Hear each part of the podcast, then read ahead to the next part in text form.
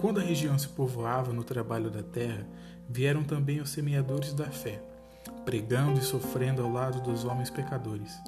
Um frade ali missionou, ensinando orações e espalhando exemplos de esperança. Era moço, forte, soldado da milícia que vencia o mundo, batalhando por Jesus Cristo. Na aldeia, não mais acampamento indígena e ainda não Vila del Rei, freiras divulgavam a ciência do esforço e do sacrifício, silenciosa e contínua como o correr de um rio na solidão. Aqueles que se deram a Deus, só a Ele pertencerão eternamente. O amor divino é absoluto e completo, nada restará para esmola e a outros amores. Frade e freira, servo e esposa de Cristo, amaram-se, tendo os sinais visíveis do juramento a um outro amor, iniolável e severo. As razões, despadecendo na marcha alucinante de um vivo e maravilhoso como a terra virgem que o acolhia. Foram amando e padecendo, abafando no coração a chama alta do desejo fermente, invasora, sonora de paixão. De furto, orando, chorando, penando, encontravam-se para um olhar mais demorado e uma recordação mais cruel e deliciosa. Nas margens de Itapemirim andavam as duas sombras negras, lentas, numa procissão de martírio, resistindo às tentações da floresta, do silêncio e da vontade envolvedora. Se foram ou não um do outro, no milagre humano de esquecimento, não recorda a memória popular. Apenas uma vez não voltaram às suas casas. Faltou um frade nas matinas e houve um lugar vago entre as freiras. Às margens do Itapemirim, claro e rápido, sobre fundamentos de granito, ergueu-se o casal, num diálogo que atravessar os séculos, ouvidos pelas tempestades e compreendidos pelos passarinhos.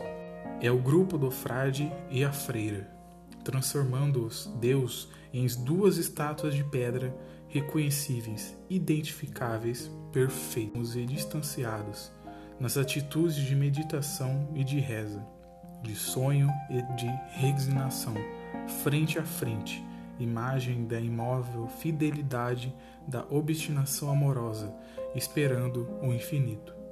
E assim, eternamente, ficarão.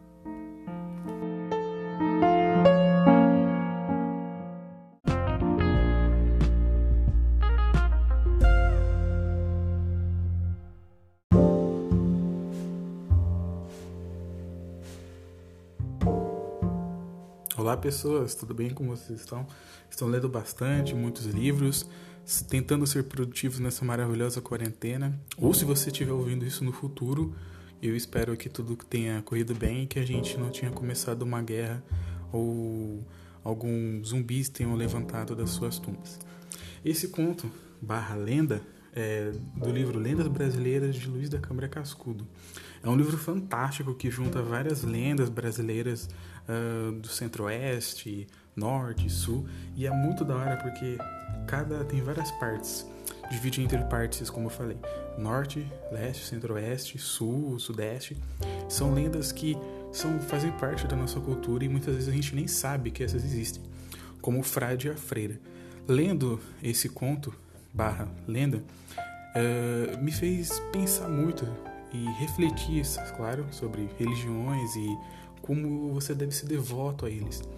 Porque principalmente a, a, nesse que é católica ou protestante, religiosa, seja qual você for. Você deve seguir aquilo de uma forma concreta, assim tal. Só que eu sempre fiquei me perguntando, oxe, mas se você prega o amor, por que você não pode ser amar outras pessoas? Você tem que ser devoto só ao cara lá de cima e nada mais assim. É, deixa eu deixar um adendo aqui, não estou criticando nada, só estou deixando no ar assim. E esse conto eu acho interessante por causa disso, porque ele fala muito sobre a devoção, assim, sobre um frade e uma freira. Eu sei, eu tô ciente que, tipo, uh, por conta que você tem que estudar bastante para se tornar uma freira ou um frade, eu não sei como se chama hoje em dia. E você deve ser devoto àquilo. Mas eu, eu nunca entendi por que, que você não pode amar outra pessoa, assim, você sempre é julgado pela forma de você amar. Você deve ser devoto só a uma pessoa. E eu só queria deixar isso adendo. Eu deixei isso. Quando eu li, eu fiquei muito interessado nisso e tal. É um, um, um conto muito fascinante, assim. Li diversas vezes para gravar esse episódio e achei muito interessante. Muito bom.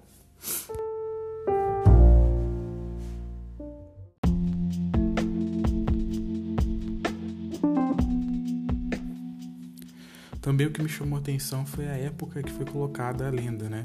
Que dá para perceber ali que é mais ou menos na época da colonização brasileira, uma, uma grande época do nosso, nosso maravilhoso Brasil, que por mim os portugueses deveriam voltar, mas fazer o que? Já foi. Uh, a época da colonização foi muito importante no Brasil também, né? Então, se você aí aluno, adolescente, que, ah, eu não gosto de estudar colonização, barará, barará, barará.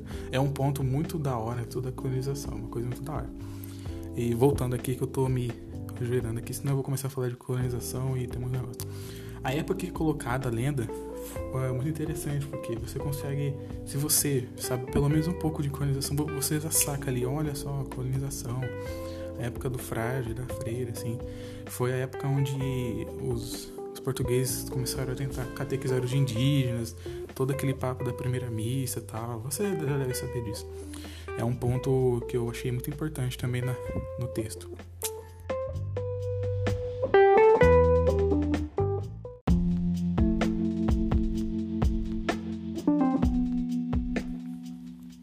E enquanto eu lia, eu lembrei de um filme chamado Feitiço de Áquila. Se não me engano, foi lançado em 1986, 85 mais ou menos, que mostra um pouco esse, pelo menos esse contexto de amor proibido e tal, que os dois não podem ter esse amor. O, aí eu pesquisei e achei aqui, eu vou ler pra vocês, é a minha dica de filme antigo, nessa quarentena ou no futuro próximo que vocês estiverem ouvindo isso.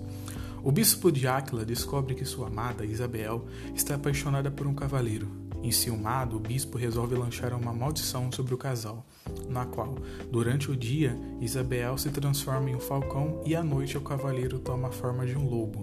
Dessa maneira, o casal não pode se entregar um ao outro. A única esperança apaixonada do casal é o amigo Philip, conhecido como o, o Rato, o único que conseguiu escapar das muralhas de Áquila. É um filme muito interessante, tem esse contexto da Idade Média, amor proibido, e é muito legal porque durante o dia a mulher se transforma em falcão e o cavaleiro fica vagando entre as terras assim uh, ah, para procurar para quebrar esse feitiço. E durante a noite ela se transforma em, em, volta na forma humana e ele se transforma em lobo. É uma coisa muito louca assim. Se você já leu Stephen King ou algum livro tipo Hobbit, as coisas assim, uh, a forma da magia é muito boa. Você vai ficar maluco assistindo o filme.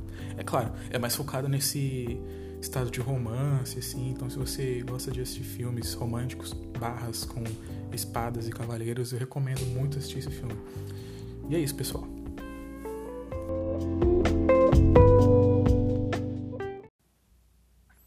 Muito obrigado por ouvir. Até o próximo episódio. Que você tenha um ótimo dia, madrugada, ou seja lá que hora que você está ouvindo este programa.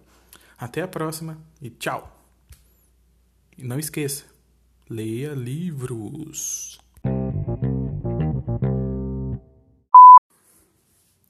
Nossa, já pensou? Você virou um animal durante o dia ou durante a noite? Eu com certeza não seria um lobo nem um falcão. Provavelmente eu seria um gato. Um gato. Ai, você é louco, vira um bicho coisa.